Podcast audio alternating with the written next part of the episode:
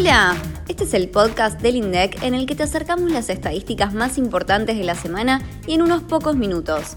Tenemos para compartirte los últimos datos sobre actividad económica, comercio exterior, índices de precios, canastas, patentamientos y ocupación hotelera. Prepárate porque vas a escuchar el resumen 360 de la información más destacada de esta semana. ¿Empezamos? Y antes de comenzar, te vamos a compartir una gran novedad. Desde el viernes 21 de julio a las 16 vas a poder consultar un documento de trabajo denominado Hacia la construcción de un sistema de cuentas ambientales y económicas, que describe por primera vez la hoja de ruta para la implementación e incorporación del dominio ambiental dentro de la producción oficial de estadística en la Argentina. ¿Y cuál es el objetivo? Desarrollar un sistema de cuentas ambientales y económicas a partir del cual se pueda obtener información robusta e interdependiente sobre la disponibilidad y uso de recursos naturales o informes sobre el grado de las emisiones y descargas en el ambiente resultantes de la actividad económica, por mencionar algunos ejemplos. Como complemento a este documento, también inauguramos una nueva sección web sobre estadísticas ambientales con 78 indicadores ordenados según la estructura de seis componentes definidos por el Marco para el Desarrollo de las Estadísticas Ambientales, que elaboró la División de Estadística de las Naciones Unidas. Ahora sí, ya estamos preparados para escuchar el resumen 360 grados de la información más destacada de esta semana. ¿Empezamos? Actividad económica. El sector agricultura, ganadería, caza y silvicultura se contrajo 43,8%, la mayor caída interanual desde 2004. En mayo, el estimador mensual de la actividad económica, el EMAE, tuvo una caída de 5,5% con respecto a un año atrás. El descenso interanual del 43,8% de agricultura, ganadería, caza y silvicultura traccionó la baja al nivel general del EMAE. Este sector acumuló su decimoquinto mes consecutivo en rojo y registró la caída interanual más alta del sector del agro en los últimos 18 años, desde el inicio de la actual serie en 2004. Otros sectores, en cambio, prolongaron tendencias positivas, como explotación de minas y canteras, que creció 9% y lleva 27 meses consecutivos de alzas, o el caso de hoteles y restaurantes, que acumula 26 meses de variaciones interanuales positivas.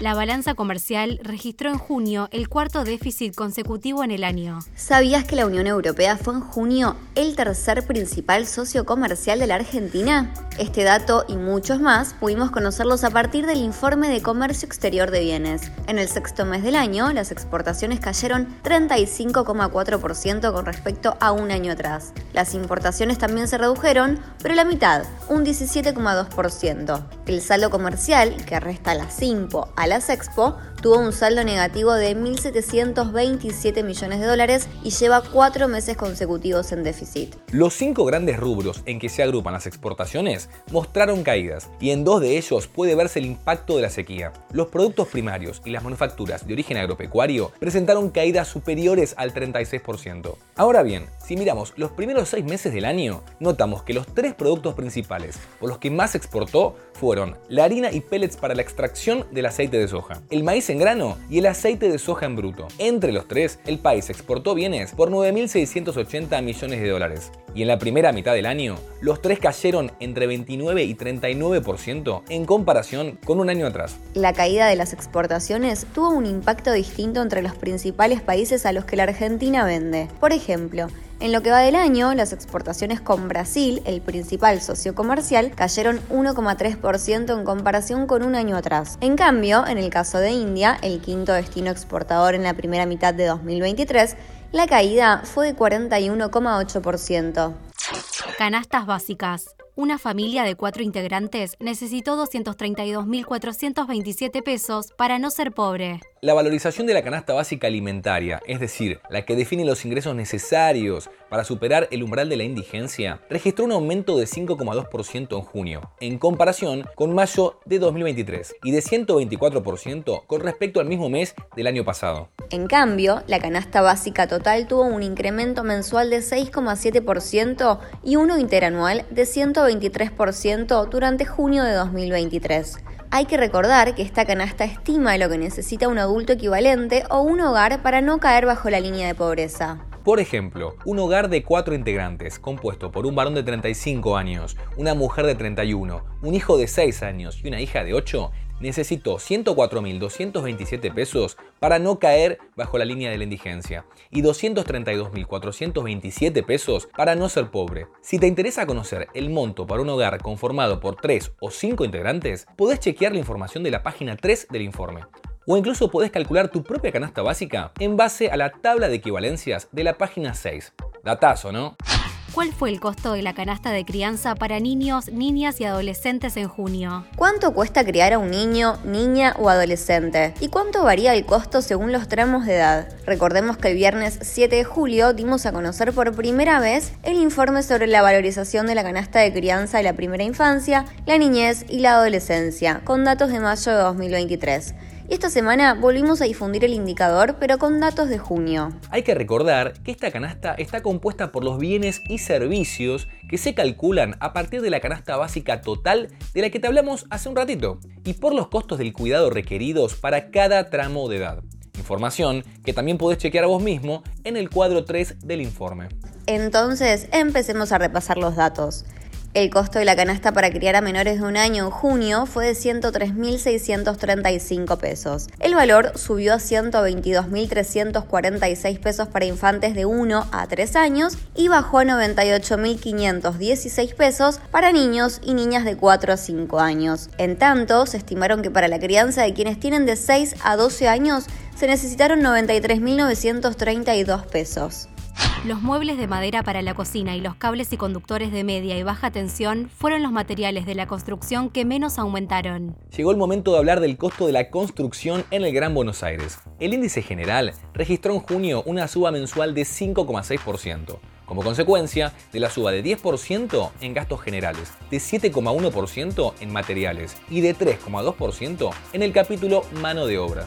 Si hacemos foco en el capítulo materiales, se observa que los menores aumentos se dieron en muebles de madera para cocina y cables y conductores de media y baja tensión, con una suba de 4,2%.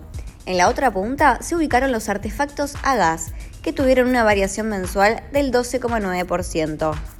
Recordá que en el informe podés conocer las variaciones de otros ítems de obra y gastos generales y saber también cómo evolucionó el costo para construir en distintos modelos de viviendas, entre otros datos muy interesantes que surgen de los cuadros estadísticos. Precios mayoristas los productos pesqueros acumulan un alza de 75,8% durante el primer semestre de 2023. Continuemos el recorrido de hoy y repasemos los últimos datos de precios mayoristas. ¿Te parece? En junio, el índice de precios internos al por mayor registró un aumento mensual de 7,5% y acumula un alza del 47,4% en los primeros seis meses de este año, en comparación con el mismo periodo de 2022. Al observar los distintos aumentos acumulados del año, que se encuentran, dicho sea de paso, en el cuadro 4 del informe, los productos pesqueros encabezan la tabla de mayores variaciones, con un 75,8%, casi 30 puntos porcentuales más que el nivel general, mientras los que tuvieron menor aumento fueron los equipos y aparatos de radio y televisión, con una alza acumulada de 22,3% durante el primer semestre.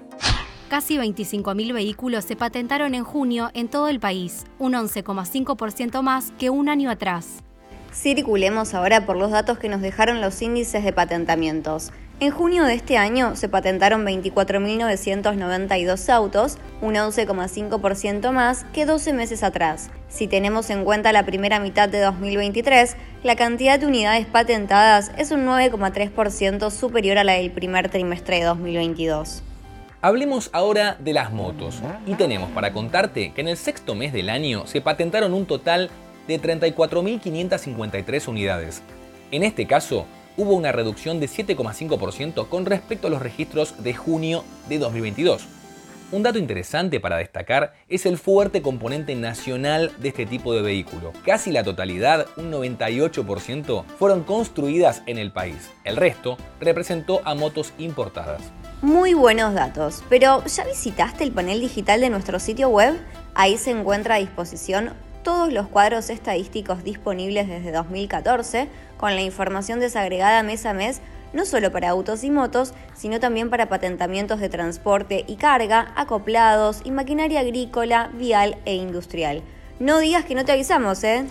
Turismo. La ciudad de Mendoza tuvo la mayor tasa de ocupación hotelera durante los fines de semana. En mayo de 2023 se estimó que casi 1,5 millones de viajeros se hospedaron en establecimientos hoteleros y parahoteleros de la Argentina. De esa cifra, el 75% fueron viajeros residentes y el resto no residentes. Respecto de estos últimos, la cantidad de viajeros se duplicó en la región norte, pero su aumento fue aún mayor en la región Cuyo, en donde se triplicó. La región que hospedó el mayor número de viajeros fue la ciudad autónoma de Buenos Aires, que representó poco más de un cuarto del total registrado por la encuesta de ocupación hotelera.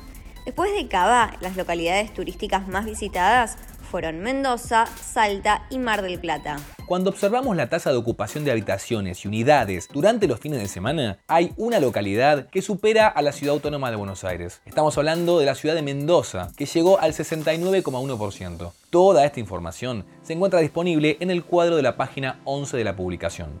¿Te animás a buscar los datos de tu localidad turística preferida o de la que te gustaría estar en este momento? Y llegamos al final de este episodio. No olvides que puedes enviarnos tus preguntas a través de nuestras redes o al número 11 32 06 70 10. Gracias por acompañarnos. Esto es Datos INDEC.